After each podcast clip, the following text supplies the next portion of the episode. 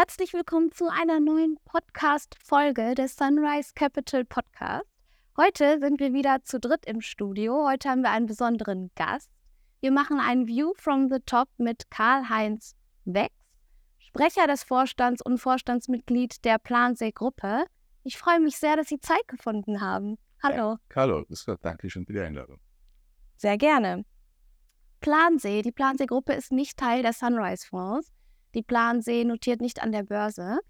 Ähm, ich habe gesagt, sie ist nicht Teil der Fonds, nicht direkt, weil indirekt steckt Plansee dann doch irgendwie überall mit drin. Wir haben einen wahren Hidden Champion heute zu Gast. Ich will eigentlich gar nicht zu viel verraten. Ähm, man kann auf jeden Fall sagen, Plansee steht nicht überall drauf, steckt aber nahezu überall drin. Dazu werden Sie uns heute noch aufklären. Ich hatte die Freude, vorher in Reute das Werk zu besuchen und zu besichtigen. Ich bin jetzt keine Expertin in der Metallverarbeitung geworden. Aber was mir aufgefallen ist, dass Plansee es schafft, seine Mitarbeiter unwahrscheinlich zu begeistern. Und ich hoffe, dass wir auch dazu heute ein wenig kommen. Ich habe noch nie so ähm, passionierte, eine, so eine passionierte Werksführung erlebt mit Mitarbeitern, die seit 30, 40 Jahren seit der Lehre schon mit dabei sind und Plansee die Plansee-DNA in sich haben. Ähm, ich hoffe, dass diese Passion heute auch ein bisschen überspringt durch den Podcast in unser Gespräch. Und jetzt gebe ich ab an dich, Thomas. Vielen Dank. Ja, vielen Dank, Daria. Danke für die äh, Einleitung. Herr Wex, vielen herzlichen Dank, dass Sie den Weg da zu uns nach Wien gefunden haben, hier ins Studio.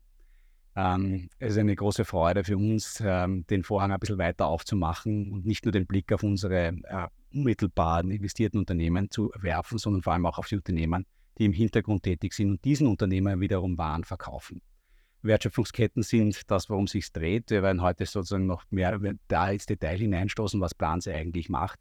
Zunächst einmal äh, Karl-Heinz Wex, Sie sind äh, ein, ein Plansee-Urgestein, ähm, schon sehr lange mit den Unternehmen, dem, sehr lange in Führungsfunktionen in diesen Unternehmen, seit über 22 Jahren knapp im Vorstand, seit äh, 2020 jetzt Sprecher des Vorstands, hat natürlich auch mit der Struktur des Unternehmens zu tun, auf die wir gleich noch kommen, äh, mit einem äh, faszinierenden Gründer ähm, und der erste externe äh, sozusagen Unternehmensleiter hier, der nicht unmittelbar, nicht wirklich. Es gab immer wieder Abschnitte, mhm. aber also hier also die Familie nicht direkt in der Führung gesessen ist. Mhm und äh, auch über, teilweise auch über schwierige Zeiten dann hinweggekommen. Mhm. Wie gesagt, allerdings eine starke Eigentümerfamilie im, im Hintergrund. Ähm, Sie haben äh, an der Wirtschaftsuniversität Wien, damals wahrscheinlich in der Welthandel, äh, studiert, äh, aber auch technische Physik. So ist es. Ähm, da kommen wir dann gleich auch dann vielleicht schon ins Medias Res, weil wir reden bei Plansei über ein Unternehmen, das in der Pulvermetallurgie tätig ist. Und ich glaube, es gibt wenige Menschen, denen sozusagen eine Zahl wie zum Beispiel 3422 unmittelbar etwas sagen würde. Und das ist vielleicht auch schon das Stichwort für Sie, bitte uns kurz zu erzählen, was macht denn Plansee eigentlich? Ja, Plansee ist eine Unternehmensgruppe, die auf zwei Werkstoffe fokussiert ist. Das sind Molybden und Wolfram aus der Gruppe der Refraktärmetalle. Und das sind Metalle, die besondere Eigenschaften haben ja, und sich damit von anderen Materialien deutlich unterscheiden und immer dann, wenn Sie diese, eine dieser besonderen oder mehrere dieser besonderen Eigenschaften für eine Anwendung benötigen, dann kommen Sie zu Plansee und suchen nach, nach, nach einer Lösung für, mit, mit, mit Molybden oder Wolfram. Das ist ein sehr spannendes Setup, dass man als Unternehmen sagt, sozusagen, ich bin ein Spezialist in zwei Basismaterialien. Sie haben es auch äh, schon genannt, Refraktärmetalle. Ich kannte das Wort vorher nicht. Für mich ist es jetzt in meinen eigenen Sprachschatz übergegangen, weil meine Tochter sehr refraktär ist. Mhm äh, nämlich widerspenstig. Nicht? So ist ähm, und äh, diese Widerspenstigkeit zeichnet diese Metalle auch. Äh, sie sind wahnsinnig schwer zu verarbeiten. Aber Plansi ist also sozusagen wirklich strukturiert um die Verarbeitung dieser Metalle. Ähm, wie kann man sich das in der Unternehmensorganisation vorstellen? Also wenn ich jetzt nach Metalle für mich so eine große Rolle spielen, zeigt sich das dann auch in der Organisation wieder? Gibt es dann Leute, die sich nur mit Wolfram beschäftigen und Leute nur mit Molybden? Oder wie, wie, darf, wie darf man sich das vorstellen? Wie also, ist Planse organisiert? Also ich glaube, ein, einer, einer dieser Stärken von Planse ist auch das große Anwendungswissen. Ja? Mhm. Also wie kann ich, wenn ein Kunde zu mir kommt, der ein Problem hat, dieses Problem auch lösen. Ja, das heißt, wir sind also eher Richtung den Anwendungen dann organisiert. Mhm. Also wenn man uns Richtung Kundenkontakt geht, geht sehr stark Richtung Anwendung. Ja, und da sind wir dann eben nicht nach Werkstoffen organisiert, sondern einfach wenn es jetzt zum Beispiel darum geht, Kunden aus der Halbleiterindustrie mit äh, speziellen Lösungen zu bedienen. Ja, dann kennen wir äh, meistens die Anwendung, kennen die Problematik und wenn dann der Kunde wieder mit neuen Ideen kommt oder auch neuen Herausforderungen, dann finden wir gemeinsam mit den Kunden sehr häufig eine Lösung. Ja. Und wir sind immer dann besonders erfolgreich, wenn dies gemeinsam mit dem Kunden passiert. Ja. Mhm. Äh, es gab immer wieder auch Ansätze in der Vergangenheit, wo man auf Basis auch dieser besonderen Eigenschaften, teilweise auch mit, wo man auch diversifiziert hat in andere Materialien, wo man geglaubt hat, diese Materialien sind eine besondere Lösung, eine besondere Anwendung. Da war man eher nicht erfolgreich. Also erfolgreich war man immer dann, wenn man gemeinsam mit dem Kunden die Lösung findet.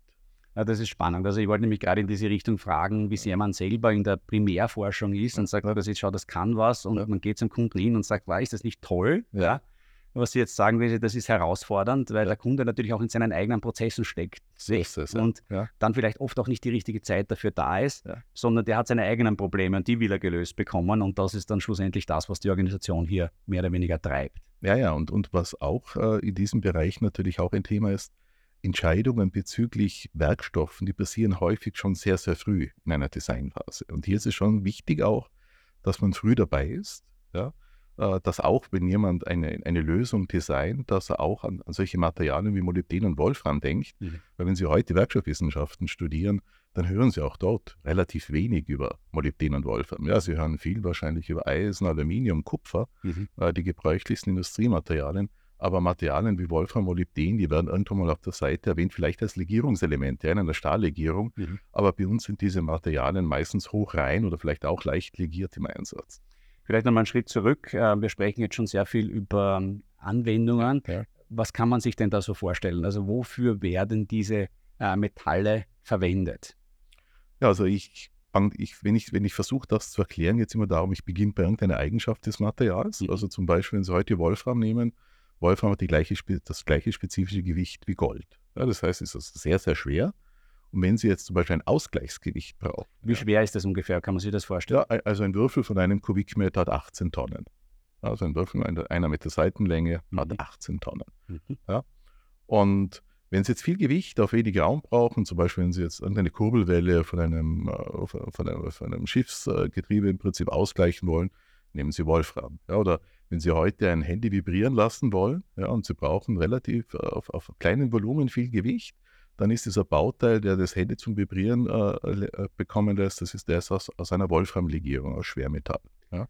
Okay, Oder, das heißt, in meinem Telefon, wenn das vibriert, da ist irgendwie ein, ein kleines Stück Wolfram, ja.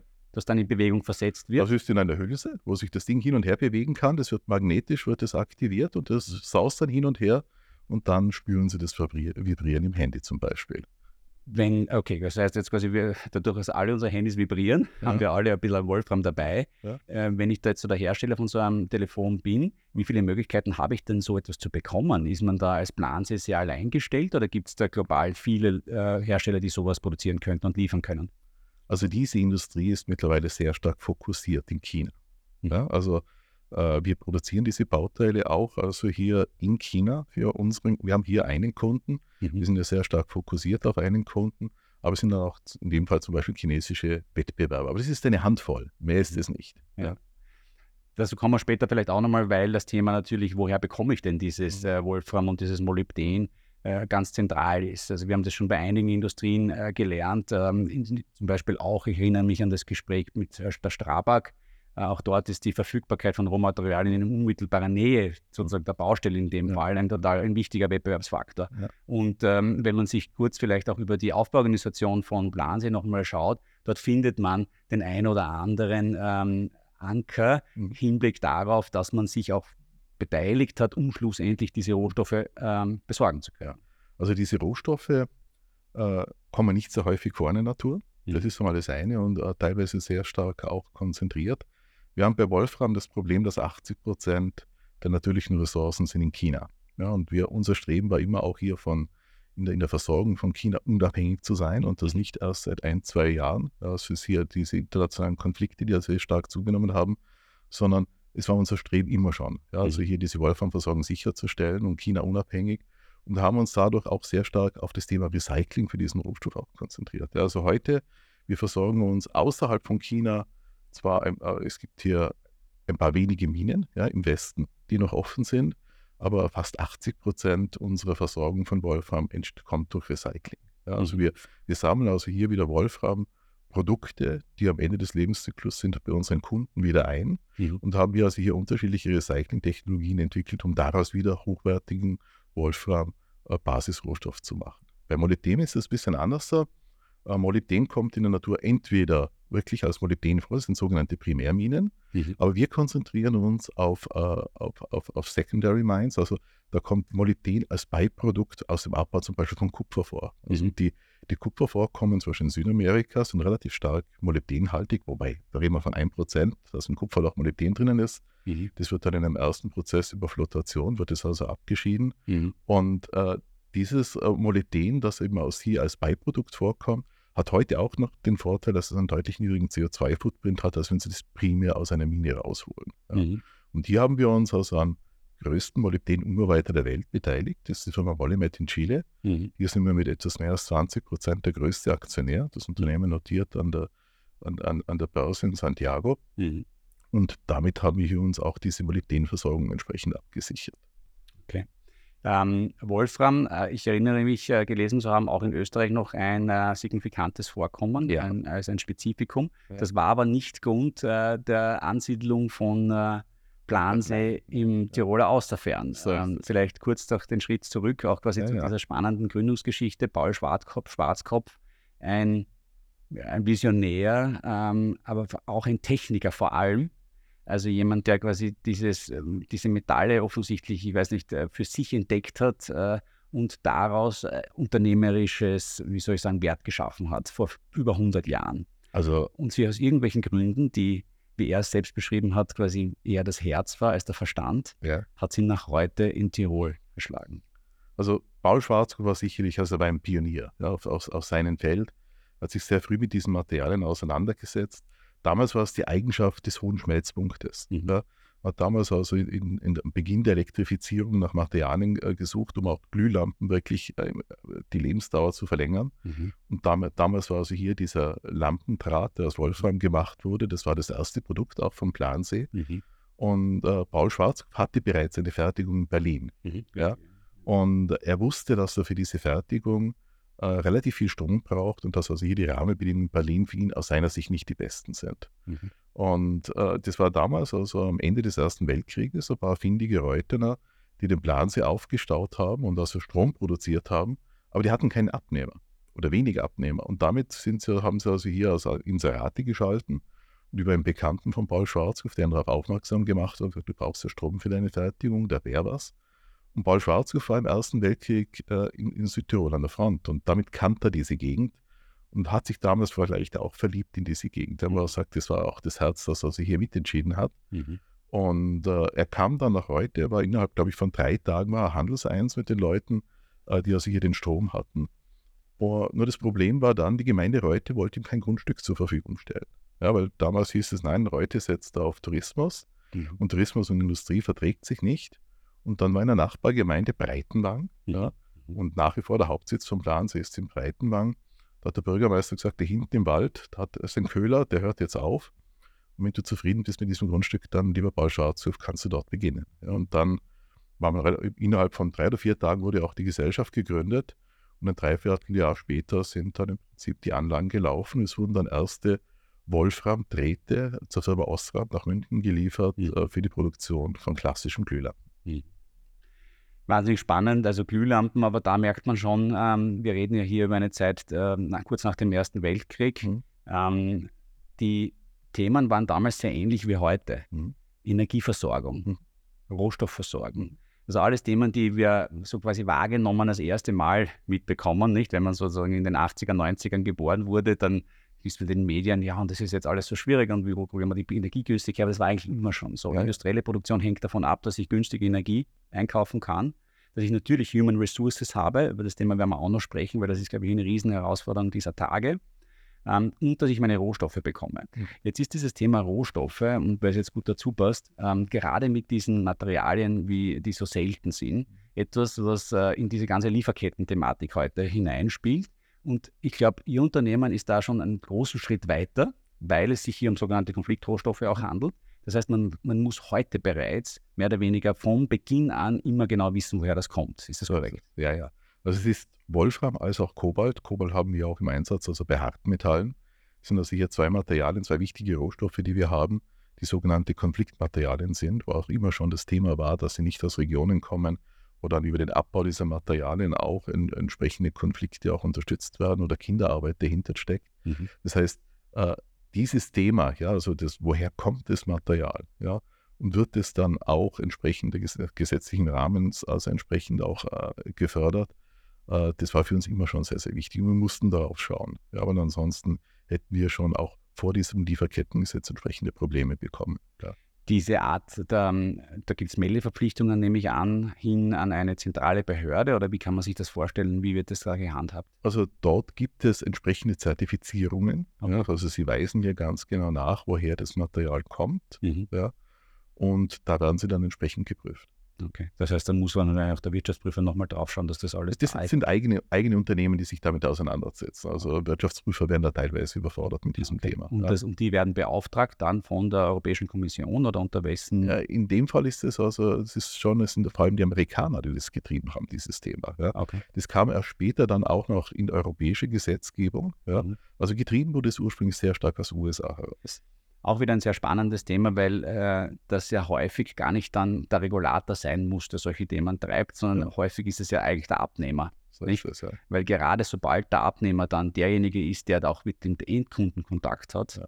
der hat ja ein, ein, Interesse daran, dass der Endkunde sozusagen hier eine positive Meinung von diesem Konsumerprodukt hat, was Ihnen sozusagen als Geschäft, also B2B-Business im ersten Moment nicht ganz so wichtig sein müsste. Aber dadurch, dass es sozusagen von nach unten gedrückt wird, ist es hier eigentlich auch wieder der Markt, der das von alleine regelt. So ist es, ja. Äh, sodass die Regulatorik meistens sowieso einen Schritt zu spät kommt, wenn ich mir das jetzt quasi gerade ein bisschen so durch den Kopf gehen lassen könnte. Oder glauben ja. Sie, dass es die Nein, Regulatorik also, trotzdem braucht? Also, wenn Sie, das war ja zeitlang auch Tantal. Tantal ist auch aus dem mhm. Bereich der Konfliktmat äh, als eines dieser Konfliktmaterialien auch einer der Hauptvorkommen, zum Beispiel in Zentralafrika. Mhm. Und äh, Tantal sehr stark auch im Einsatz im, im, Elektro im Elektronikbereich. Eben auch in, in, einem Handy finden Sie sehr viel Tantal mhm. im Verhältnismäßig relativ viel Tantal. Und wenn Sie dann als Handyhersteller in den, in Zeitungen sind, dass Sie also hier Materialien einsetzen, mit denen Sie irgendwelche Konflikte in Afrika finanzieren, ja, da sind Sie sofort einem Shitstorm im Prinzip ja. ausgesetzt. Ja. Ich glaube, es ist auch gut so. Das ist Marktwirtschaft, das ist, wie sie sich eigentlich reguliert. Und äh, man kann sich sicher die Frage stellen, ob die gesetzliche Regulierung dann immer zusätzlich auch noch notwendig ist. Aber das können wir jetzt hier auch ausklammern. Ähm, ein Thema, das mir noch aufgefallen ist, Sie haben eine ganz wunderbare und wen planen Sie sozusagen nach diesem Gespräch noch ein bisschen weiter interessiert, eine ganz tolle Festschrift herausgegeben ähm, zum 100-jährigen Bestehen des mhm. Unternehmens, ist dieses Thema Unternehmenskultur auch im Wandel. Ähm, Eigenverantwortung, das ist, äh, das würde man sagen, dem Tiroler sehr, sehr nahe, aber offensichtlich auch Plansee sehr, sehr, sehr nahe und sehr, sehr wichtig. Gleichzeitig sozusagen ist man natürlich im internationalen Wettbewerb auch immer mehr Effizienznotwendigkeiten ausgesetzt, mhm. äh, Zentralisierungsthemen. Man muss sozusagen und wir haben das ähm, mit Axel Kühner bei Greiner besprochen, diese Thematik, man hat eigenständige Einheiten und man versucht dann aber doch Zentralbereiche zusammenzubringen. Wie balancieren Sie dieses Thema Eigenverantwortung versus Effizienz?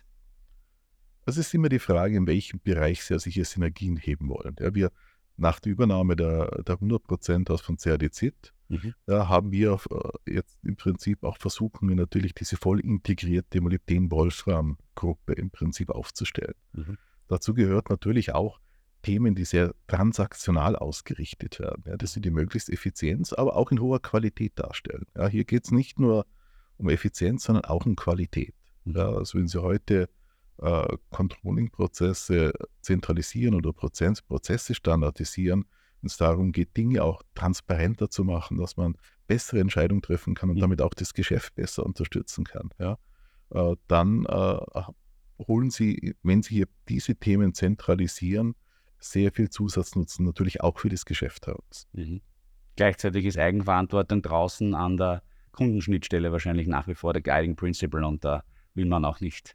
So ist es. Also entschieden wird das ganze Spiel natürlich an der Kundenschnittstelle. Und hier also muss also hier muss, ist die entsprechende Freiheit da mhm. für die Leute, also hier sehr unternehmerisch auch zu handeln, äh, auch hier Vorschläge zu machen. Und der Rahmen für die Leute dort ist relativ groß. Mhm. Ja.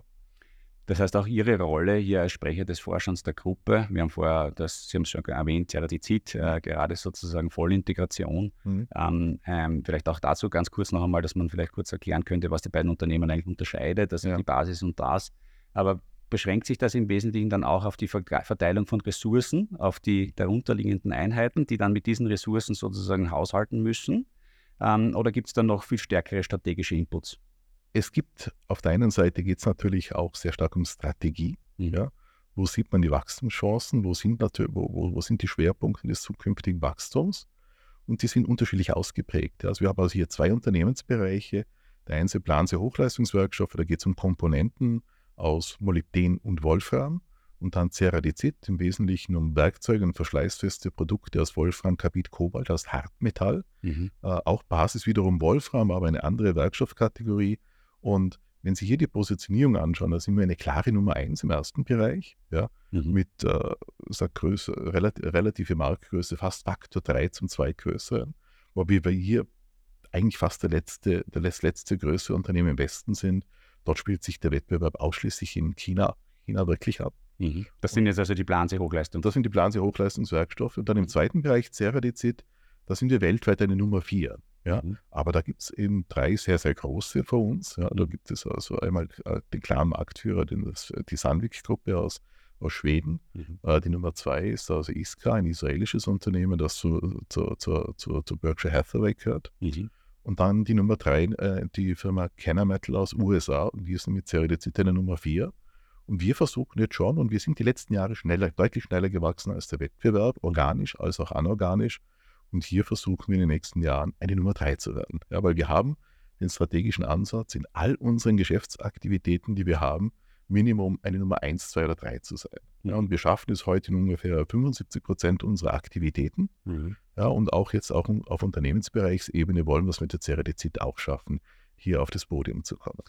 Warum ist das so wichtig? Es erinnert mich an ähm, Jack Welch, nicht? Also der war sozusagen äh, General Electric, der große CEO von General Electric. Ich hatte das große Glück, ihn einmal auch live zu erleben. Ähm, kann mich noch erinnern und das vielleicht noch als kurzer Einwurf. Das ist einer der wenigen Dinge, die mir wirklich erhalten geblieben sind. Er hat damals gesagt, when you're a leader, it's not about you anymore, it's about them. Mhm. Ähm, das heißt, diese klare Fokussierung der Führungskraft auf mhm. die Personalführung äh, und nicht auf das, was du unmittelbar selber machst. Aber Jack Welch ist bekannt geworden durch dieses Thema Fokussierung auf Marktführerschaft. Okay. Ähm, auf dem Podium sein. Warum ist auf dem Podium sein so wichtig, strategisch? Das, was wir wahrnehmen, wenn Sie entsprechende Marktposition haben, dann sind Sie einfach profitabler. Ja, Sie mhm. sehen das auch in den Ergebnissen. Und immer dann, also diese Flughöhe, die Sie dann auch haben, ist auch wichtig, wenn es zu einem Downturn kommt. Ja, wir sind relativ weit hinten in der Wertschöpfungskette. Und damit ist unser Geschäft deutlich volatiler, als wenn Sie ganz vorne beim Konsumenten sind. Ja, das heißt, Sie müssen mit Volatilität umgehen können. Mhm. Und je höher Ihre Flughöhe ist, ja, umso weiter sind sie natürlich dann vom harten Boden entfernt. Ja, also okay. einmal Profitabilität, das dahinter steckt, hinter, mhm. hinter Marktführerschaft äh, und äh, damit auch im Portfolio dann eine, eine, einen gewissen Ausgleich auch in dieser Volatilität zu haben. Okay, das kommt von diesem sogenannten Bullwhip-Effekt, glaube ich, wo man am Ende des Tages sozusagen an der Kundenschnittstelle die erste Volatilität sieht und dann wird das über die Lagerbestände sozusagen immer weiter nach hinten getragen und ganz hinten sozusagen schwingt äh, dann massiv aus. Das ist das, glaube ich, was wir so da gerade hören. Ja. Also wir müssen nicht damit umgehen, dass vielleicht der Markt mal 3, 4, 5 Prozent zurückgeht, Wie? sondern in einem normalen Abschwung sind es mal 10 Prozent. Mhm. Und wenn es dann härter kommt, also wie während Corona, da sind es dann schon 30, 40, 50 Prozent in einzelnen Geschäften. Ja. ja. Und damit muss man umgehen können. Und je höher dann die Flughöhe ist, ja, mhm. umso mehr haben sie natürlich auch Durchhaltevermögen. Wir haben vorher jetzt über die Hochleistungswerkstoffe haben wir schon ein bisschen was gehört. Die sind zum Beispiel eben in den ähm, Mobiltelefonen drinnen, ähm, wenn es dann ums Vibrieren geht. Hm. Äh, Ceratizid, ähm, Werk, also quasi äh, Werkzeuge. Ja. Da kann man sich eher was, also im ersten Moment eher was darunter vorstellen. Das ist einfach, wenn ich vielleicht, ich, weiß nicht, ich sage jetzt mal ganz banal, einen Bohrkopf brauche, der ja. muss besonders hart sein, ja. dann brauche ich halt hartes Material. Ja. also es geht darum, also die Grundoperationen im, im Bereich der Werkzeuge sind Drehen, Fräsen, Bohren. Ja. Also es geht darum, andere Materialien zu bearbeiten, in einer Werkzeugmaschine im Wesentlichen. Aber auch, äh, wenn Sie jetzt dran denken, zum Beispiel, äh, wenn Sie ein Flugzeug zusammensetzen. Ne? Wenn Sie sich ein Flugzeug anschauen, das hat außen viele Löcher, mhm. das damit Nieten, wo dann die einzelnen Teile zusammengefügt werden. Wenn Sie sich heute einen Airbus A350 anschauen und außen die Löcher sehen, die sind fast alle mit Ceradizid-Werkzeugen gebaut. Hier ein Beispiel zu geben. Sehr, sehr spannend. Ähm, vielleicht äh, das Thema Hochleistungswerkstoffe nochmal herausgegriffen ähm, von der Wertschöpfung, damit wir da auch nochmal dazu ja. kommen. Ähm, das heißt, ich muss am Ende steht irgendwie eine Anwendung klarerweise und davor steht meistens hochreines Material. Ja. Und äh, das muss ich natürlich in irgendeine Form bringen. Und am Anfang ist es ein Erz. Ja. Können Sie uns also, das kurz erklären, wie das funktioniert? Also einmal, wir sind ein pulvermetallurgischer Betrieb. Mhm. Ja, also wir, wir, schmelzen die Materialien nicht. Mhm. Also wir beginnen bei einem Metallpulver. Ja, und das ist also, wenn Sie jetzt Molybden und Wolfram anschauen, beginnen wir bei einem Oxid. Ja, und das ist zum Beispiel das, was Sie bekommen würden von Ihrem Partnerunternehmen äh, Molymed. Von Molymed würden wir also im Prinzip ein, ein, ein Molybdentrioxid bekommen, das ist rein technisch äh, betrachten. Ja, okay. Und äh, wir, wir als erstes. Das kommt in einem Sack, oder? Das kommt in Big Bags. Ja. ja Big Bags per, per Schiff nach Europa, mhm. nach Rotterdam und von Rotterdam mit dem LKW zum Beispiel nach heute. Mhm.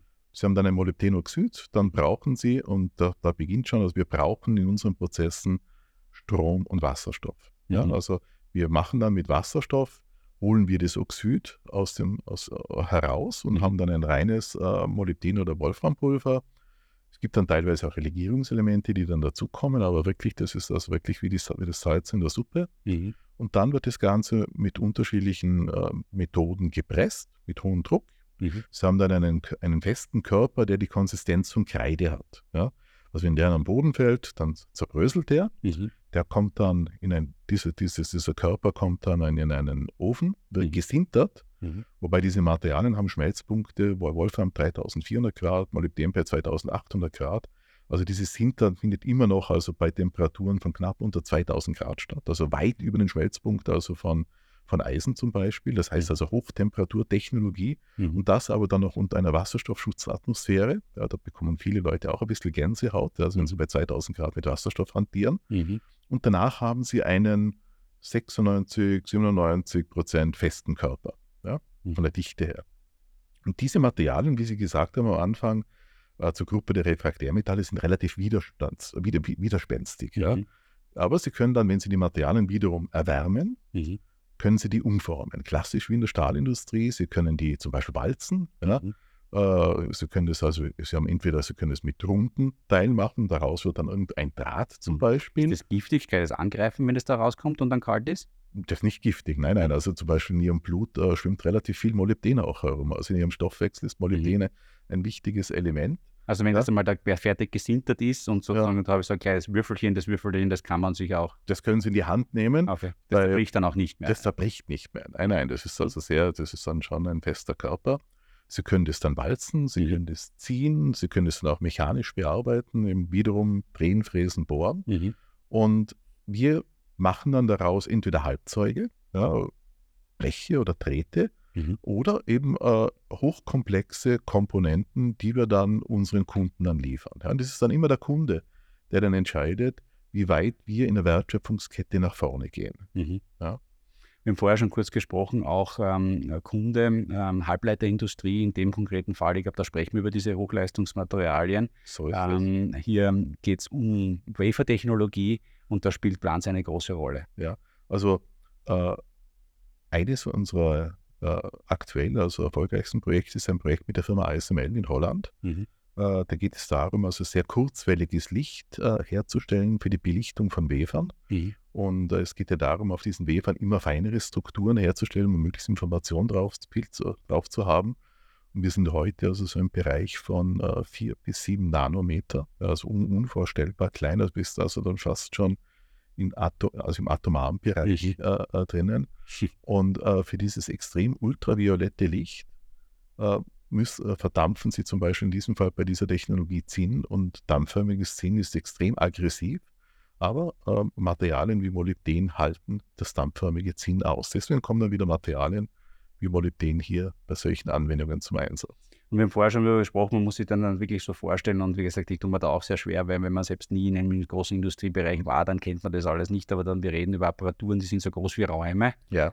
Und in diesen Räumen sind dann wiederum immer kleinere äh, Apparaturen drinnen und am Ende ist dann diese Pyramide, ich glaube, in ja. der es zu dieser Verdampfung von dem Zinn kommt, um dieses Licht zu erzeugen, das dann wiederum verwendet wird, um den Wafer zu brennen. So ähm, dann reden wir über ein, ähm, ein Quadratmeter großes pyramidiales System, ja. das innen mit Wolfram verkleidet ist. Molybden, Molybden, Molybden, ja. Molybdenwerkstoffen oder teilweise auch Tantal kann dabei sein. Um diesen Zinndampf standzuhalten. Standzuhalten. Ja, und dieses, wenn sie Zinn verdampfen, das sendet dann Licht aus und dann brauchen sie, das ist aber nach wie vor extrem wenig Licht, also dann komm, kommt ja diese Spiegeltechnologie dann mhm. von Zeiss zum Einsatz, wo dann über Spiegel dieses Licht dann fokussiert wird und dann im Prinzip diese Wafer belichtet werden.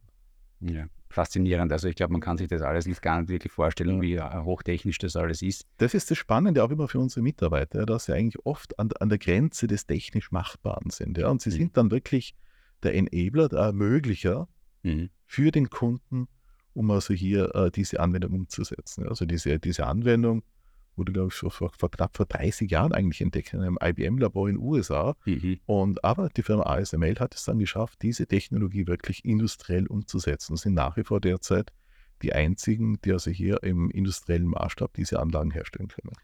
Und dann, und daraus kommt dann der Wettbewerbsvorteil und aus diesen Wettbewerbsvorteilen kommen dann die Margen und aus diesen Margen kommen dann schlussendlich die Profite, die die Unternehmen verdienen am Ende des Tages hier ein äh, wunderbarer Prozess, muss man ganz ehrlich sagen, weil es natürlich die gesamte Welt nach vorne bringt. Nicht diese, diese ständige Verkleinerung und man sieht, wie man als Unternehmer sich hier positionieren kann, um tatsächlich hier an dieser Wertschöpfung auch äh, teilzuhaben. Jetzt ist die Wertschöpfungskette, wir haben es vorher schon kurz angesprochen, äh, jetzt in diesem, äh, in diesem Bereich vor allem abhängig auch von der Rohstoffverfügbarkeit. Wir haben über Recycling gesprochen. Ja. Sie haben schon erwähnt, man sammelt das wieder beim Kunden ein. Ja, also vor allem bei Wolfram Mhm. Wolfram hat äh, für uns den strategischen Nachteil, dass 80 Prozent der natürlichen Ressourcen sind in China. Mhm. Ja, und wo, auf der einen Seite auch sind diese Materialien sehr teuer im Vergleich jetzt auch zu, zu Eisen oder, oder Kupfer. Damit waren wir immer schon getrieben, also hier mit diesen Materialien möglichst ressourcenschonend umzugehen. Ja, und aber auch getrieben von dieser China-Unabhängigkeit mhm. haben wir 2008 ein Unternehmen in den USA, damals auch von der Firma Ostram gekauft, und haben auch gemeinsam mit diesem Firma GTP, Global Tungsten Powders, mhm. äh, hier auch äh, Recycling-Technologien entwickelt. Ja, und hier wiederum aus Materialien, die also am Ende des Lebenszyklus sind, beim Kunden wieder einzusammeln, um daraus wiederum einsatzfähige Rohstoffe zu machen. Und heute ist das, wenn man den gesamten Einsatz bei uns anschaut, was in die Pipeline hinten hineingeht, äh, haben wir eine Recyclingquote von zwischen 75 und 80 Prozent. Mhm. Hängt immer von der Verfügbarkeit dieser dieser Schrott ja auch ab. Und äh, was wird auch, was wir, was wir geschafft haben mittlerweile, auch Produkte herzustellen, die zu 100 Prozent ja, aus recyceltem Material produziert sind, die aber von den Eigenschaften sich nicht unterscheiden. Ob sie mhm. jetzt einen recycelten Rohstoff eingesetzt haben oder einen Rohstoff direkt aus der Mine. Mhm. Vielleicht noch ganz kurz dazu noch auch einmal für unsere Hörer Tungsten, also der englische Ausdruck für Wolfram. Tungsten, ja, schwerer Stein. Schwerer Stein, okay. Das ist ein, ist ein Wolfram wurde also in Schweden entdeckt. Mhm. Und da kommt der Tungsten, ja. Mhm. Das ist also der schwere Stein. Das in, interessanterweise ist irgendeine Art, ich weiß nicht warum, aber doch eher so im allgemeinen Sprachbekannt bekannt, bekannter wäre, also ja. diese englische Form des Wortes. Mich erinnert das Ganze ja immer ein bisschen so auch an Superman und Kryptonite, weil ja. irgendwie haben so diese Materialien irgendwie so ja. dieses, äh, das schwingt immer so ein bisschen mit in, der, in dieser ganzen Thematik. Ähm, aber ähm, ob jetzt, ob jetzt Kryptonite oder Tungsten oder Wolfram oder Molybden, ähm, all diese Materialien brauchen wahnsinnig viel Energie, ja. um hergestellt zu werden. Ähm, zurück zu dem Thema oder vielleicht zu dem Thema zu kommen, Standortwahl. Ähm, Paul Schwarzkopf, Plansee, der aufgestaute Plansee, der die Energie gebracht hat. Sie haben vorher Wasserstoff auch erwähnt. Mhm. Ähm, das muss alles vor Ort produziert werden. So ist also wir äh, also der, der, der, Strom wird zum Teil natürlich vor Ort produziert, aber Wasserstoff wird direkt vor Ort produziert. Ja. Mhm. Wir sind also hier in einer Partnerschaft äh, mit der Firma Lindes, haben Sie mhm. war vor kurzem ja auch in der Presse. Äh, wir sind bis vor 20 Jahren, also haben wir also hier den Wasserstoff aus Elekt mit, mit Hilfe Elektrolyse hergestellt, also aus Wasser und Strom, oder mhm. entsprechend Wasserstoff hergestellt. Und als dann Erdgas nach heute kam, mhm. haben wir auch zur Risikodiversifizierung eine andere Technologie verwendet, das so die, über die Dampfreformierung, Steam Reforming, wo sie also aus Erdgas dann äh, mhm. Wasserstoff herstellen. Diese Technologie ist sehr effizient, kosteneffizient, hat aber den Nachteil, dass sie damit auch CO2 produzieren. Ja. Mhm. Und wir haben uns also vor vier Jahren entschieden, als wir uns also sehr intensiv auch begonnen haben, mit unserem CO2-Footprint auseinanderzusetzen, äh, dass wir wieder zurückgehen auf die Elektrolyse-Technologie. Mhm. Bringt Kosten, Nachteile. Ja. Mhm. Äh, wir haben also hier dann auch, es gibt hier auch sehr viele neue Entwicklungen, haben die unterschiedlichen Technologien auch bewertet und haben uns jetzt eben für die entsprechende Technologie äh, entschieden. Und es ist nach wie vor die Firma Linde, die also hier unser, äh, unser Partner ist. Also die investieren eigentlich die Elektrolyse. Wir stellen Strom zur Verfügung. Hm. Die machen mit dem Strom, mit, der, mit dem Elektrolyseur entsprechend Wasserstoff. Und wir bekommen also Wasserstoff zurück. Weil für uns ist diese Wasserstoffversorgung, wir haben Zwischenspeicher heute, ja, die, die, die haben aber, wir haben hier Wasserstoff für maximal zwei, zweieinhalb Tage zwischengespeichert. Ja. Mhm. Und falls also hier diese Elektrolyseure zum Beispiel ausfallen würden, würden wir dann mit, mit Trailern von der Firma, von der Firma Linde entsprechend also beliefert. Also es geht also hier auch immer wieder um Versorgungssicherheit. Mhm. Ja. Mhm. Und, aber auf der anderen Seite, wenn man wiederum auf den CO2-Footprint zurückkommt, ist natürlich Voraussetzung, dass wir genügend grünen Strom haben. Mhm. Ja, weil wenn ich im Prinzip den Elektrolyseur betreibe mit Strom, der vielleicht irgendwo aus einer äh, Kohlevergasung äh, im Prinzip entsteht, da hat man nichts gewonnen dabei. Ja, also mhm. Voraussetzung für das Gesamte ist natürlich schon auch, dass wir genug grünen Strom bekommen. Und das ist sicherlich auch eine große Herausforderung hier in Österreich jetzt in dieser gesamten Transformation. Also wenn man weg will von den fossilen Werkstoffen äh, Richtung nachhaltige Energie, hier entsprechend auch der Industrie genug nachhaltigen Strom auch zur Verfügung zu stellen, damit diese Maßnahmen, die man dann setzt und die, diese Modelle, auf die man dann aufbaut, dann mhm. auch im Prinzip die Effekte bringt, die man sich erwartet. Ja, keine Frage. Obwohl wir natürlich auch in Österreich das große Glück haben, dass wir auf den großen Donaukraftwerken sitzen und dementsprechend mit Wasserkraft eigentlich gesegnet sind wie, äh, wie kein anderes Land, ist es natürlich gerade diese energieintensive Industrie, ähm, die auch einen großen Anteil dieser, dieser Energie auch tatsächlich ja. beansprucht.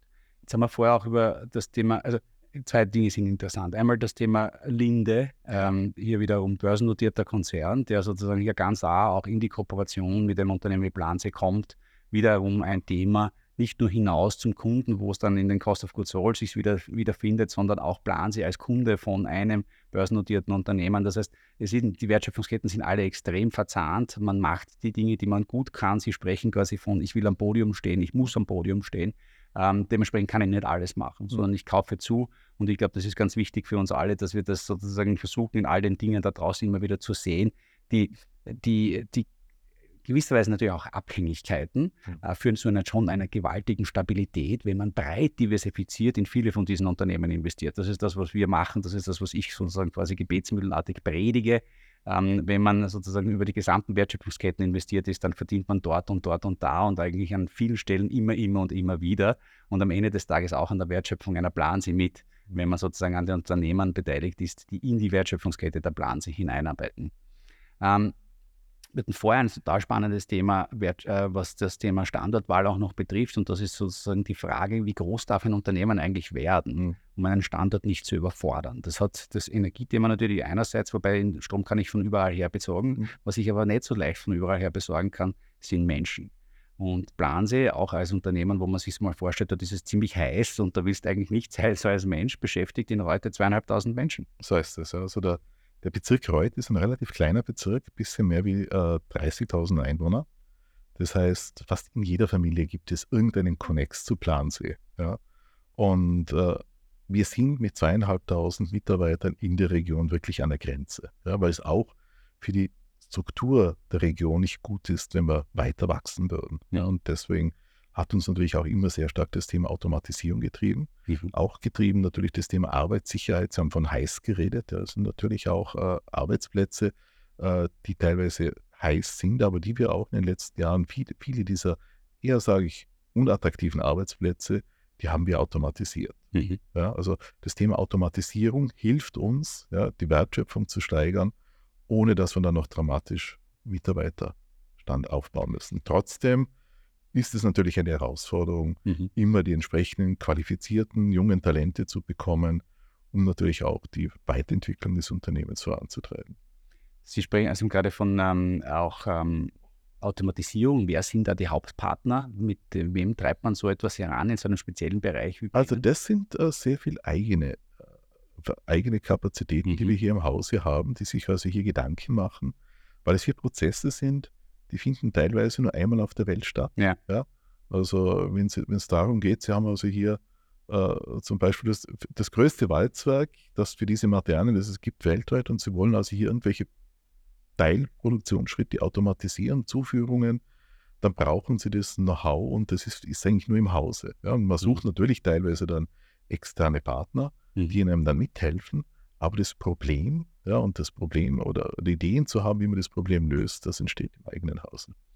Wir haben jetzt sehr, sehr viel auch über Reute gesprochen. Äh, Reute ist natürlich nur ein Teil mhm. äh, der Plansee-Gruppe. Gibt es etwas Vergleichbares wie Reute dann noch einmal? Ähm, und um auch diesem Thema mit den Wachstumsbeschränkungen zu entgehen? Oder ist das einfach von seiner Komplexität her nicht sozusagen noch einmal irgendwie darstellbar? Ja, also wir sind, äh, wir, wir verfolgen mit unserem Produktions-Footprint-Strategie auch hier einen sehr starken fokussierten Ansatz. Wir mhm. versuchen also hier bestimmte Themen wirklich zu fokussieren und die Effizienz rauszuholen.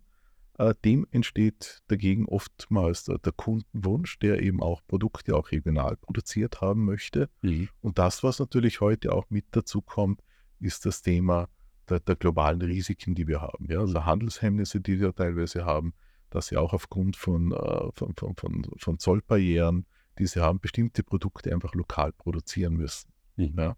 Aber wenn Sie jetzt zum Beispiel die gesamte Halbzeugfertigung äh, von Molybden und Wolfram anschauen, dann findet die zum Beispiel hochfokussiert in Reute statt.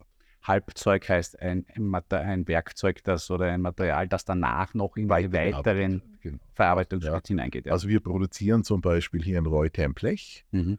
Aus dem wird dann eine kundenindividuelle Komponente zum Beispiel in den USA gemacht und dann geht es nach USA und wird dort entsprechend dann finalisiert. Mhm. Okay, und das passiert wirklich alles in Reute? Das passiert äh, hochfokussiert auch in Reute. Ja was passiert dann zum Beispiel noch an einem anderen Platz in dieser Welt? Naja, wir haben also zum Beispiel Standor äh, Standorte, die zum Beispiel Schwermetalle machen. Ja. Mhm. Immer wieder ausgewählte äh, Produkte, zum Beispiel aus diesem Material. Oder wir haben Hartmetalle, also die Ceradizid. Mhm. Ja, und da gibt es auch, es gibt also hier Vollhartmetallwerkzeuge, es gibt Wendeplatten und hier gibt es dann immer Standorte. Und jeder Standort hat dann im Prinzip sein, äh, sein, sein, seine eigene Aufgabe in diesem gesamten Spiel. Mhm. Ja. Ähm, Sie haben es vorher auch, ähm, wir haben über Ceratizid gesprochen, gerade voll konsolidiert, äh, großer Wachstumsfokus, damit wir die Größenordnung ein bisschen verstehen können. Ich glaube, wir reden da über deutlich über 100 Millionen Euro jährliches Investitionsvolumen oder wo steht man da heutzutage? Also die Gruppe macht über, also wir haben im letzten Jahr zum ersten Mal über 2 Milliarden Umsatz gemacht äh, und wir investieren in der Größenordnung zwischen 150 und 200 Millionen in Sachanlagen, Sachanlagen, Infrastruktur. Ist das eine laufende Zahl? Ist das, das ist eine laufende Zahl. 150 bis 200 Millionen Euro, 20 Prozent des Umsatzes geht 10 Prozent. 10 Prozent des Umsatzes geht jedes Jahr in, ja. die, in neue Sachanlagen hinein. Das sind Erhaltungsinvestitionen, aber das sind natürlich auch großteils Wachstumsinvestitionen. Also es ist immer, äh, es geht immer wieder um neue Technologien. Mhm. Ja, also immer dann, wenn Sie natürlich auch eine Maschine ersetzen durch eine neue, spielt natürlich auch immer die, ist immer die Frage, wie kann ich das, den Prozess weiterentwickeln, erneuern. Also es ist natürlich Erhaltung dabei, mhm. aber es geht schon immer auch darum, also im Prinzip sich in der Technologie weiterzuentwickeln. Die, die Menschen vorher, ähm, Plansee, wir hatten es auch äh, genannt, ein introvertiertes Unternehmen, mhm. etwas, was man nicht unbedingt nach außen hin wahrnimmt. Ähm, man ist in einem gewissen Prozess der Veränderung. Ähm, man äh, weiß, um die Menschen geht. Mhm. Wie groß ist das Thema? Äh, ich denke mir, die ganze, die ganze Gespräch bis dato zeigt aber ein bisschen so auf, wenn man sich noch nie was darunter vorstellen könnte, was man als Verfahrenstechniker studiert, ja, dann äh, ist es das, wovon wir heute sprechen. Ähm, äh, Facharbeiterthematik für Sie ähm, äh, heute wahrscheinlich sehr stark nach Deutschland hin organisiert, kann ich mir vorstellen, äh, durch die Position Positionierung auch geografisch. Aber ähm, das Thema Employer Branding, das treibt Sie, äh, ist, lässt Sie schlecht schlafen oder sind Sie da eigentlich noch ganz zufrieden und glücklich? Also Employer Branding treibt uns vor allem international. In der Region kennt man uns mhm. und bin immer davon überzeugt, dass wir in der Region mit Abstand der attraktivste Arbeitgeber sind. Mhm. Ja. Äh, aber wir müssen auch an allen anderen Standorten attraktiv sein. Mhm. Ob das jetzt äh, in Franklin nähe Boston ist, ob das in Shanghai ist, ob das in Mysore in Indien ist, mhm. überall dort müssen wir genauso attraktiv sein, mhm. um also hier junge Talente entsprechend anzuziehen. Also die große Herausforderung mhm. als, ich würde jetzt sagen, jetzt, wenn man es auf internationalem Maßstab sieht, also als mittelständisches Unternehmen, ist es ja schon diese Attraktivität auch an anderen Standorten zu haben. Oh, das ist spannend. Okay, das ist eine Perspektive, die wir noch nicht hatten. Ja. Ähm, was macht man dann dafür? Es gibt, äh, also es gibt unterschiedliche Themen. Ja? Also wenn Sie den Facharbeiter ansprechen, also wir bilden einen Großteil unserer Facharbeiter selber aus. Mhm. Ja? Wir haben eine lange Tradition, speziell auch in heute, aber auch an anderen Standorten, dass wir unsere Facharbeiter selber ausbilden. Äh, auch das Thema Weiterbildung unserer Mitarbeiter hat immer, hat, war immer ein, ein, starker Fokus für uns. Und wenn es dann in den akademischen Bereich hineingeht, geht es sehr viel um Kooperationen mit Universitäten. Mhm. Ja, und das sind Kooperationen, äh, die finden mit österreichischen äh, Universitäten, mit amerikanischen Universitäten, mit deutschen Universitäten, wo dann auch einmal über die, über die akademische Welt, ja, das ist das eine, wo man auch sehr früh auch in Kontakt kommt, auch mit Studenten, mhm. über eine Bachelorarbeit, über eine Masterarbeit, mhm. über eine mhm. Dissertation. Mhm. Und wenn Sie dann noch einmal die akademische Welt sehen, ist es dann auch das Planse-Seminar. Ja. ja äh, das wir alle vier Jahre am, am Standort Reute, also hier im Prinzip stattfindet, stattfindet auch hier war die Intention vom äh, Professor Paul Schwarzkopf, dass er hier eine weltweite Community aufbaut. Ja, für damals in den 50er Jahren, also gab es das erste Planse-Seminar und diese Materialien waren einfach sehr exotisch auch noch zu diesem Zeitpunkt. Mhm. Ja, hier eine Community, auch eine akademische Community aufzubauen, die sich mit diesen Materialien, die auch, wo immer auch diese, die, diese Perspektive in der Zukunft gehabt hat, wo er gewusst hat oder gespürt hat, ja, dass es viele Anwendungen auch in der Zukunft für diese mhm. speziellen Materialien geben wird, hier diese Community aufzubauen. Mhm. Und das zahlt alles ein, natürlich auf die Bekanntheit von Plansee in diesem speziellen Umfeld. Mhm. Ich glaube, auch das ist so ein, ähm, eine wegweisende Entscheidung hin auch auf die Fokussierung. Mhm. Wenn man sich äh, vorstellt, was es alles eben braucht, um mhm. diese Bekanntheit zu erlangen, da kann man nicht alles machen. Nicht? Ja. Also diese Fokussierung, die Planse-Seminare, die, glaube ich, in dieser Werk Welt der Werkstoffwissenschaften einfach ein internationales äh, Thema sind, weil man eben die gesamte Welt hier zusammenbringt an einem Ort äh, auf Basis dieses sozusagen wirklichen Gründermythos, wenn man so, wenn man so möchte. Und das wird, glaube ich, auch mit großem Einsatz des Unternehmens, so wie ich das verstanden habe, weitergetrieben, weil man darin einfach auch einen Markenkern sieht, wenn man das so nennen möchte, in dieser Business-to-Business-Welt. So ist es. Ja. ja. Vielleicht jetzt noch als letztes Thema, wenn es natürlich heutzutage um das Thema ähm, Wettbewerbsfähigkeit geht, dann spielt ja auch Digitalisierung immer eine Rolle. Ja. Jetzt sind wir, reden wir hier vor allem über eben widerspenstige Materialien. Mhm. Ähm, welche Rolle spielt Digitalisierung für Sie? Also Digitalisierung spielt in vielen Bereichen eine wichtige Rolle. Ja, und das hat ganz unterschiedliche Anknüpfungspunkte. Also für mich zum Beispiel ein ganz wichtiger Anknüpfungspunkt ist neben der Technik, ja, dass man aus den Prozessen Daten erfasst und damit auch neue Erkenntnisse hat, mhm. um damit auch Prozesse äh, effizienter zu machen, ist für mich schon diese Schnittstelle zum Kunden.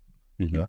Wir hatten immer so äh, auch den Ruf, dass wir zwar tolle Produkte machen, aber dass es mit uns nicht immer ganz einfach ist, also Geschäfte zu machen. Mhm. Ja. Und genau diese Schnittstelle zum Kunden, dass man auch hier diese Schnittstelle, dass man hier Prozesse möglichst effizient abwickelt, ja, dass mhm. der Kunde dann äh, zum richtigen Zeitpunkt immer auch das richtige Produkt dann auch hat. Ja, dass, mhm. er, dass er sich hier auch diese Performance in diese Richtung auch darlegt. Dass man nicht nur ein tolles Produkt macht, sondern dass generell auch der Service um das Produkt mhm. herum, ja, dass das also für den Kunden auch outstanding ist, ja, um uns auch in diese Richtung zu differenzieren. Mhm. Da sehe ich auch einen Schlüssel der Digitalisierung. Das heißt, das ist im Wesentlichen Kommunikationsdienst, Kommunikationsdigitalisierung, sicherstellen, der weiß, was er kriegt, wann er es kriegt, ähm, um am Ende des Tages hier auch wieder ein Qualitätsversprechen umsetzen zu können, das auch wieder dann sich äh, überträgt in die Profitabilität, über die wir gesprochen haben, die es dann schlussendlich braucht, um mit diesen Volatilitäten umzugehen und das Unternehmen weiterhin erfolgreich wirtschaften zu können. Genau so ist es, ja. ja. ja. Daria, ähm, aus meiner Sicht sind wir, glaube ich, jetzt haben wir eine schöne Tour de Horizon durch dieses eigentlich sehr komplexe Unternehmen. Ich hoffe, wir haben äh, einen halbwegs guten Job gemacht. Ich insbesondere Sie auf jeden Fall, ähm, äh, das auch zu erklären, ein bisschen, worum es da geht, ähm, äh, mit einer doch sehr komplexen Materie der Pulvermetallurgie. Den Begriff haben wir gar nicht so häufig verwendet. Ähm, Daria, ähm, gibt es von deiner Seite her noch Fragen? Du hattest ja, wie du vorher schon erwähnt hast, das große Glück, auch noch heute zu fahren und äh, das dort zu erleben.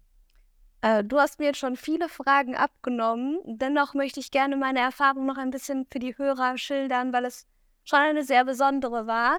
Das sage ich nicht, weil sie jetzt hier sitzen, sondern weil ich extrem positiv überrascht war. Es fing schon an mit der Anreise über den Fernpass, Berge, die Zugspitze, Der Fahrer war schon, hat sich geoutet als Riesenplansee-Fan, nicht weil er aus Reute kam, sondern weil sein Sohn mit 14 die Lehre begonnen hat, jetzt nach Kalifornien gehen kann und da weiter für Plansee tätig sein kann. Da bin ich angekommen. Mich haben gefühlt wirklich alle 2000 Mitarbeiter begrüßt. Also jeder hat gegrüßt. Da war ich ganz, ich bin ja, niemand wusste, dass ich komme oder sie waren, es war auf jeden Fall super freundlich. Ich habe vor allem mit vielen äh, Männern gerechnet. Ich habe unwahrscheinlich viele Frauen kennenlernen dürfen an den Maschinen. Es war ähm, wie im Film die Präzision, wie die Maschinen arbeiten, die Werksführung mit so einer Leidenschaft. Ich sollte alles anfassen und ich sollte mir das nochmal anschauen und Vorsicht hier und Vorsicht da und schau mal da. Es ist wirklich so übergesprungen, dass ich danach ein richtiger Plansee-Fan geworden bin. Und es freut mich so sehr, dass Sie heute die Zeit für uns gefunden haben. Und ich hoffe auch, dass wir die Hörer mitbegeistern konnten. Was mich auch sehr beeindruckt hat, war die Gründergeschichte. Darauf sind wir jetzt nach meinem Geschmack viel zu wenig drauf eingegangen. Das ist wirklich filmreif und ich empfehle jeden, sich mit Paul Schwarzkopf und seiner Familie und der Geschichte von Plansee zu beschäftigen. Ähm, jetzt dürfen wir Sie noch ein bisschen persönlich kennenlernen.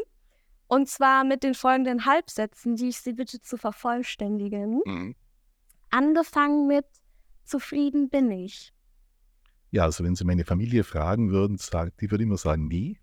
Aber zufrieden bin ich wirklich, also wenn ich mal am Abend auf die Terrasse sitze und ein gutes Glas Rotwein trinke. Das klingt sehr. Und auf einen erfolgreichen Tag zurückschauen. So ist es. Ich habe auch bei der Werksführung schon gescherzt, ob sie eigentlich auch schon zur Familie Schwarzkopf gehören, weil sie ja wirklich schon ewig ja. von Anfang an mit dabei sind. Ähm, wenn ich nicht arbeite. Ja, dann äh, im Sommer ist es Radfahren. Ja, also mit dem Mountainbike, mit dem E-Bike ins Gelände zu fahren, im Winter Skifahren und wenn die Zeit noch da ist, ein bisschen musizieren. Was, was Musik Ich muss, also ich spiele Klarinette. Sehr nett. Das ist ein Thema, das vielleicht auch noch zu kurz gekommen ist. Sind Sie viel international unterwegs? Wie kann man sich Ihren Alltag so vorstellen? Ja, das hat sich durch Corona etwas geändert, ja. aber es beginnt wieder. Mhm. Es beginnt wieder. Ja, natürlich auch immer beim Kunden oder machen ja. das dann auch schon häufig auch natürlich die operativen Manager unten und äh, oder ist eher im Werk oder eher beim Kunden? Äh, seltener beim Kunden, es mhm. ist ganz stark, also in den Werken, die Werke zu besuchen, die Wertschätzung auch nach außen zu ja. tragen. Also diese Besuche sind auch ganz, ganz wichtig. Ja. Also sie erleben natürlich bei diesen Besuchen, sie sehen sehr, sehr viel, sie sehen auch in den Gesichtern, genauso wie sie es gesehen haben, als wir unsere Leute hier ähm, am Standort besucht haben, da erleben sie einfach viel mehr, als wenn sie nur im Prinzip bei Teams sich mit den Leuten unterhalten. Ja. ja. Das war wirklich ansteckend. Das ist, das ist wirklich ähm, in Erinnerung geblieben. An meinem Job mag ich am meisten. Dass jeder Tag spannend ist. Ja, das, das glaube ich. Verzichten könnte ich auch. Ich habe das, äh, ja, verzichten könnte ich derzeit, würde ich sagen, auf die Kultur der österreichischen Politik. Ähm, sehen wir schon zwei. Mindestens. Kommen wir zu dieses Buch sollte man lesen. Also mich hat während dem Studium äh, sehr viel auch der Paul Watzlawick begleitet. Ja, und da gibt es also gibt's verschiedene Bücher, aber ein Buch, das, mir, das, das, das mich immer wieder begleitet, ist das Thema, wie wirklich ist die Wirklichkeit. Ja? Äh, weil auch, äh, und das ist auch das, was immer die Frage, wenn Sie Dinge darstellen, ja, Sie machen sich immer eine Wirklichkeit. Ja, und, und, und auch wissenschaftliche Erkenntnis entsteht dadurch, dass Sie Wirklichkeit auf die Seite räumen und eine neue Wirklichkeit entsteht. Ja, also das Buch, wie wirklich ist die Wirklichkeit und äh, sich diese Themen einmal sich näher zu führen, das hat mir immer wieder geholfen. Ja, also ich glaube Introspektion und ja. sozusagen das Hinterfragen von Dingen, die im ersten Moment vielleicht ähm, attraktiv ausschauen und vielleicht im zweiten Moment nicht. Also immer so diese Frage dessen, einen Schritt nach hinten zu gehen, das wird, glaube ich, vielen Menschen immer wieder gut tun. Und ich glaube, dieses Buch ist ein, ein, ein, sozusagen ein Pfeiler quasi dieser, dieser Philosophie, wenn man so möchte. Ja. Sehr schön. Die nächste Frage, die uns interessiert, mein Geld lege ich an. Ja, also ich bin eher, eher konservativ, ja, mittelfristig denkend. Und das ist ein Mix aus, aus, aus Anleihen und Aktien, wobei also die Aktien überwiegen. Also ich sind so 60 bis 70 Prozent sind es Aktien. Und ein kleiner Teil geht auch in Startups. Mhm. Und natürlich in die Familie. Natürlich, ja. Aber das würde ich nicht als Geldanlage sehen. Ne? Also, Natürlich. Und in den Rotwein. ja, ja. Zu guter Letzt, diesen Rat hätte ich gern selbst bekommen. Also hier würde ich, ähm, wenn es um das Thema Ratschläge geht, geht es für mich eher, würde ich sagen, wenn ich also hier in diese Richtung denke, wie soll ich überhaupt Rat geben? Ja, und es geht immer, wenn ich einen Rat gebe, sollte ich jemandem helfen, auch, dass er einen Perspektivenwechsel findet. Ja, also äh, ein, ein, Rat sollte nie wirklich klar sein oder, oder im Prinzip ein, ein hundertprozentiger Vorschlag, sondern sollte denjenigen, der Rat braucht, einfach helfen, dass er selber die Lösung findet. Also im Prinzip einen Perspektivenwechsel herzustellen mit einem Rat und dann ist ein Rat gut. Sehr schön. Weil er nicht nur eine Handlungsanweisung ist, sondern eine Denkanweisung. So ist es. Ja, das, das meine ich damit. Wenn ich jetzt noch einen Buchtipp anhängen darf, dann ist es auf jeden Fall das Buch zur 100-jährigen Gründungsgeschichte von Plansee. Äh, ansonsten haben wir es sehr pünktlich geschafft. Wir liegen perfekt in der Zeit. Wir waren heute ein wenig unter Zeitdruck, aber es ist verflogen wie im Nichts. Ich habe die Ehre, dieses Gespräch abzurappen und ich erinnere euch wie immer an unser nächstes Biss-Quiz. Auch dieser Podcast hat unglaublich viel Material angehäuft für Fragen. Es hat die ganze Zeit geblitzt in meinem Kopf. Ähm, ich wünsche euch beiden jetzt noch einen wunderschönen Resttag und ich freue mich auf das nächste Gespräch und auf das nächste Mal mit euch. Vielen herzlichen Dank, Herr Wex. Das war eine Riesenfreude. Ich hoffe, ich konnte der Planse ein bisschen gerecht werden in den Fragen, die ich gestellt habe. Äh, Sie sind auf jeden Fall gekommen und der Funke ist übergesprungen auf mich. Ähm, ich bin ein bisschen neidisch, dass ich dann keine Zeit hatte damals, als du in heute warst, aber das muss eine ganz faszinierende Geschichte sein. Danke, dass Sie da waren. Dankeschön für das angenehme Gespräch.